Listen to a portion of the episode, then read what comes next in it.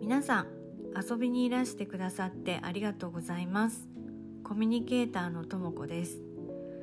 いつもはゲストのお話をお伺いしていくのですが今日は、えー、私の一人語りの回になります。地球上にいる ちょっと噛んじゃいましたね。すいません。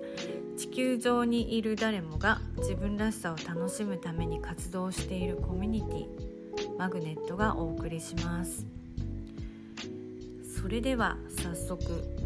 えー、私のエピソードにお耳を拝借ありがとうございます。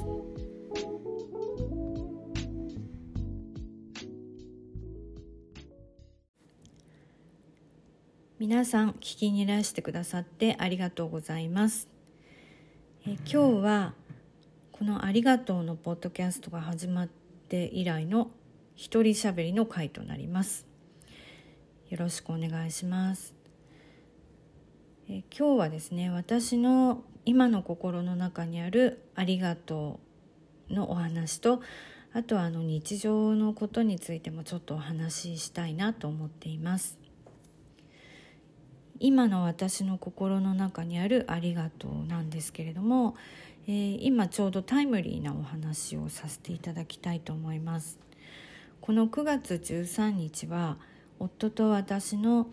結婚記念日でした。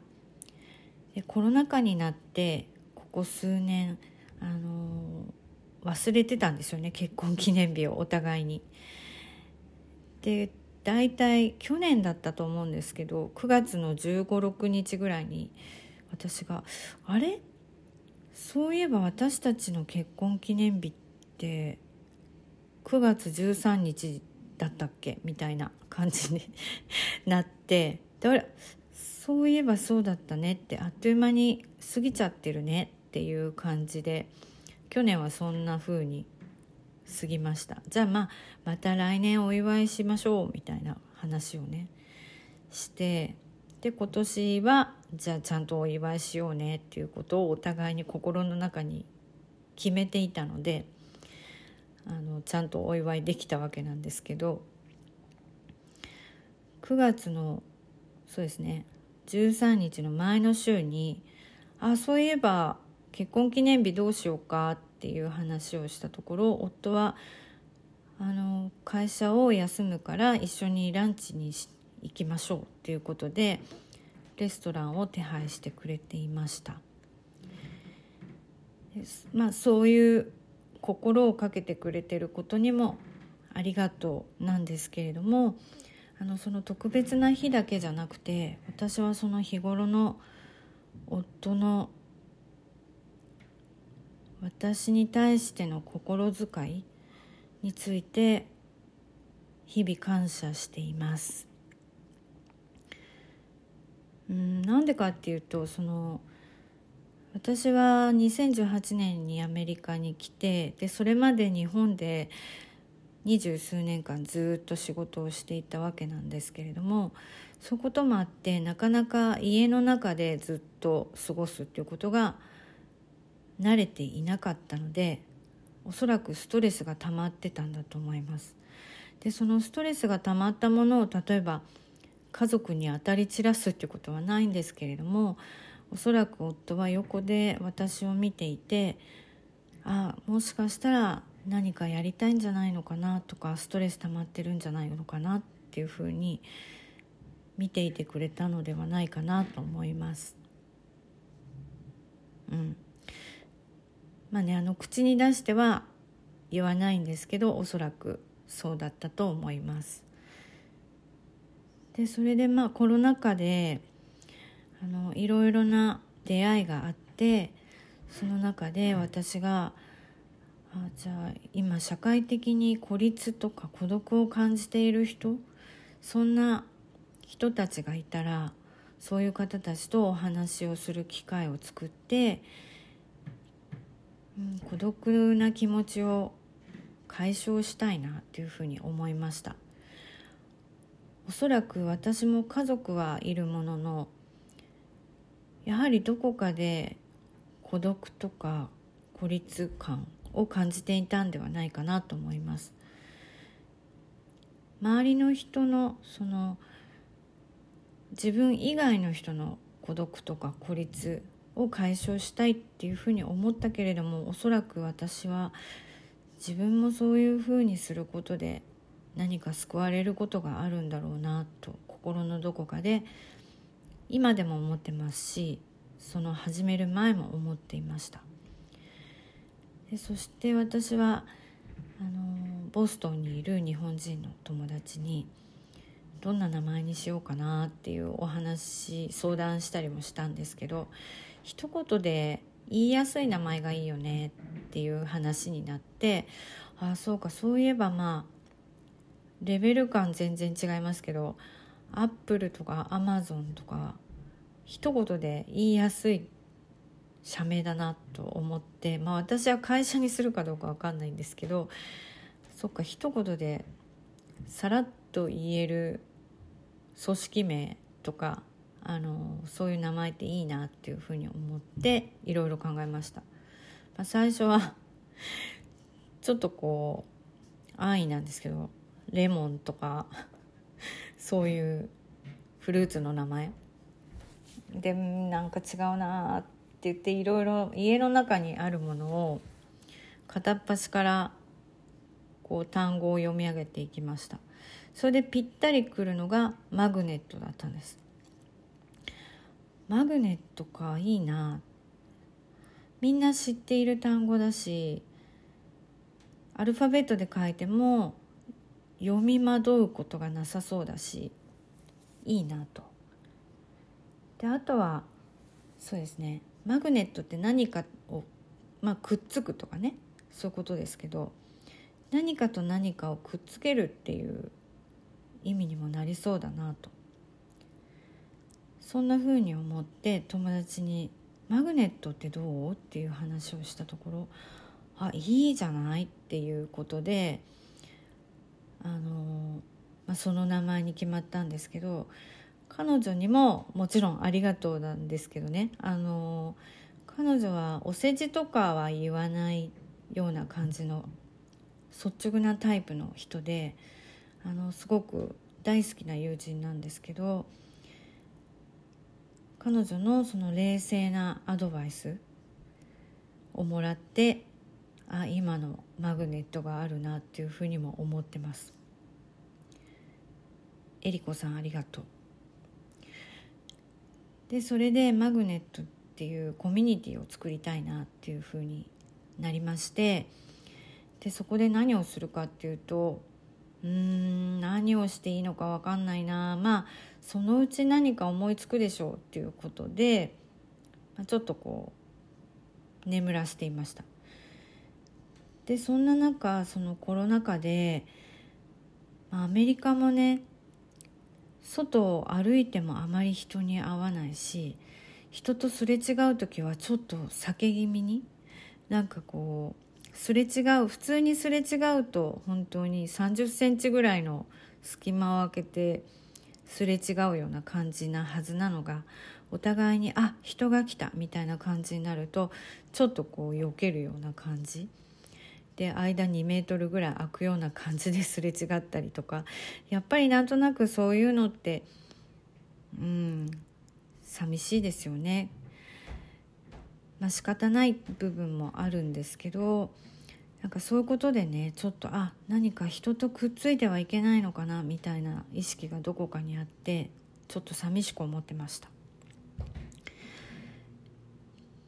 そしてあとはそのコロナ禍で家族が在宅勤務をしていたり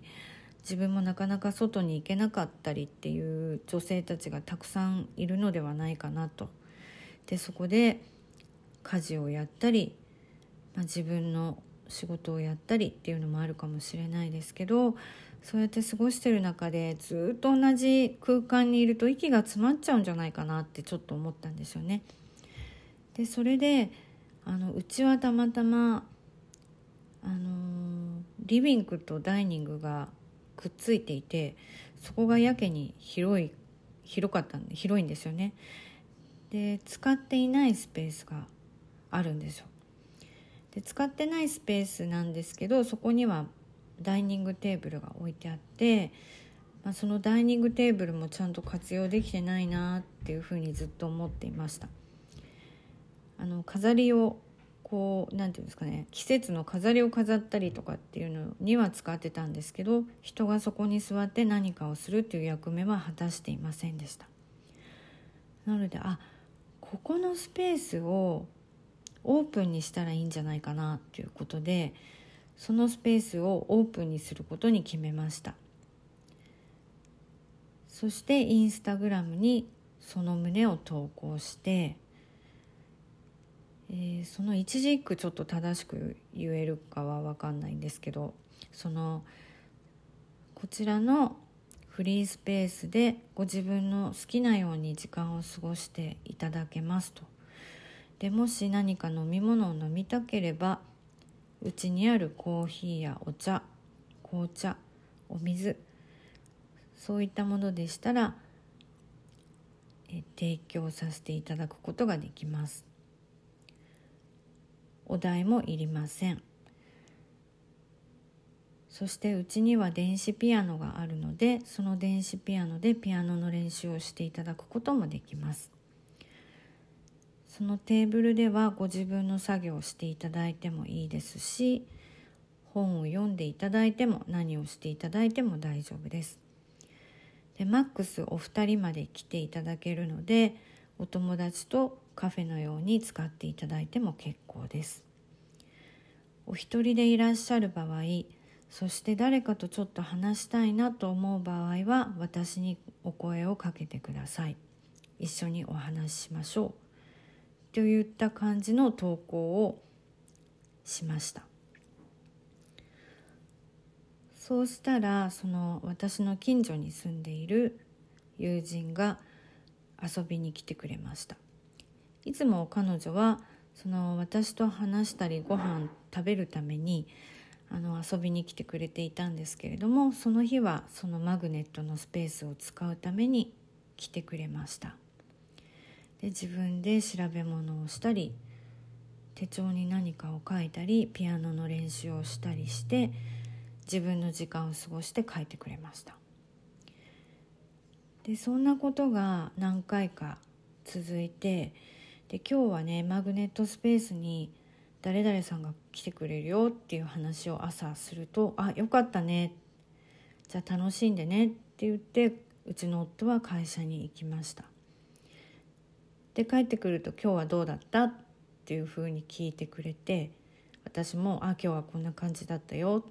ていう話をしてまた何かそのマグネットのスペースを作ったことでお互いにこう違う会話が生まれた？でその話をする時の彼の顔もちょっとこう安堵感っていうのかな？あ何かこの人にやることができてよかったなっていうそういう温かい気持ちだと思うんですけどそんなのが伝わってきました。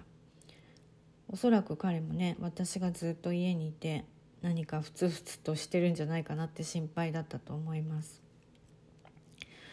そんなことで、まあ、私は日々やりたいことをやっていてで私も本当は何かお金を稼ぎたいんだけどねっていう話をすると、まあ、お金を稼いでくれるのも嬉しいけど、まあ、それよりも毎日楽しく過ごしてくれるのが一番だよっていうふうに言ってくれています。まあ、そんな大きな心持ちの夫にありがとうありがとうを伝えたいです。いつもありがとうございます。はい。ということで私のありがとうのお話はこんな感じです。そうですね。9月そしたらまあ日々のこととかねアメリカの生活のことについてちょっとお話をします。うん9月は学校が始まるアメリカでは学校の新学期が始まる時ですよね。で息子は今7歳で、えー、エレメンタリースコールに行っていて2年生なんですけど9月の6日から学校が始まりました。えー、5日が、えー、レイバーデイっていう祝日だったのでその翌日から学校が始まって新しいクラスで勉強し始めています。で今息子が通ってる学校は1クラス大体20人弱ぐらいですかね。どこの学年もそんな感じのようなんですけれども、まあ、そういうそれぐらいの規模感。で大体クラスは女の子の方が多いみたいで去年も18人中11人ぐらいだったかな？が女の子だったって言ってましたね。今年もまあそんな感じの割合のようです。で朝の8時8時までに学校までえー、一緒に行ってそして午後は2時半に学校が終わるのでそれに間に合うように迎えに行きます。日本と違ってやはりあのこちらは私の理解では4年生から1人で学校に行けるっていうふうに聞いたんですけどなんか最近3年生からでもいけるようなこと言ってる人がいてごめんなさいちょっとどっちが正しいのか分かんないんですけどもうちょっとお兄さんお姉さんになると一人で学校に通えるみたいです。でも私はこの朝はね夫が送りに行ってくれて帰りは私がピックアップに行くんですけどこの学校から家に帰る道一緒に歩くのも結構好きで。その間にね「今日はどんなことがあったの?」とか「お昼何食べたの?」ってお昼はあのお弁当とかではないのであのカフェテリアで自分で好きなものを注文してカフェテリアで食べるスタイルのようなので「今日は何を食べたの?」っていう話をしたり「今日は何が一番楽しかった?」っていう話をして帰ってきます。でその時の息子の雰囲気であ今日はすごい楽しかったんだなよかったねって思うこともあればちょっと何か落ち込み気味の時もあってあ何があったのかなって思うようなそういう彼の心の変化とか違いを感じることができるのでそれも私の好きな時間になってます。まあね何かあったとあ何かあった時にそのその場で、うん、もしよかったら話してみてよって言うんだけどまあ、うん、話したくないっていう時も結構あるんでね「あそう分かったじゃあまあ話したくないんだったらいいわ」って言って「じゃあお家に帰ってアイスでも食べよっか」みたいな感じで、あの一緒に帰ります。でまあ例えばそういうことがあったとして家に帰ってきてあー疲れた。じゃあちょっとテレビ見てもいい？みたいな感じで言うのでまあそうだね。じゃあ30分ぐらいテレビ見ようか。でその間アイスクリーム食べたければいらっしゃいって言ってまあアイスを食べたりして。で心が落ち着くとねうちの息子も何か話したくなるのか「あのね」って言って。で本当はお母さんにお母さんにこれを言うとちょっとショックかもしれないから言いたくなかったんだけどとかって言い出しますよね。うんあそうなの？じゃあショックかショックになるか分かんないけど教えてって言って話を聞きます。で、まあ、いいことはねすぐ言ってくれるんだけどやっぱりこう自分にとってちょっとショックだったこととかネガティブなことはねやっぱ言いにくいのかな。7歳の子供であってもね。あのこれは私に対しての思いやりなのかもしれないですけどあのそうやってショックかもしれないから言いたくないんだけどって前置きを言ってで教えてくれます。例えば休み時間中にサッカーを友達とやっていたんだけど上級生が来ていきなりなんかちょっとスラングでねなんかこう嫌なことを言われただとか、うん、だからうちの息子はそういうの言い返すようなタイプじゃないのであの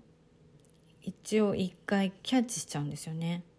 でその言葉の意味がわからないとその帰り際に「お母さんこのスペルの単語の意味って何?」って聞いてくるんで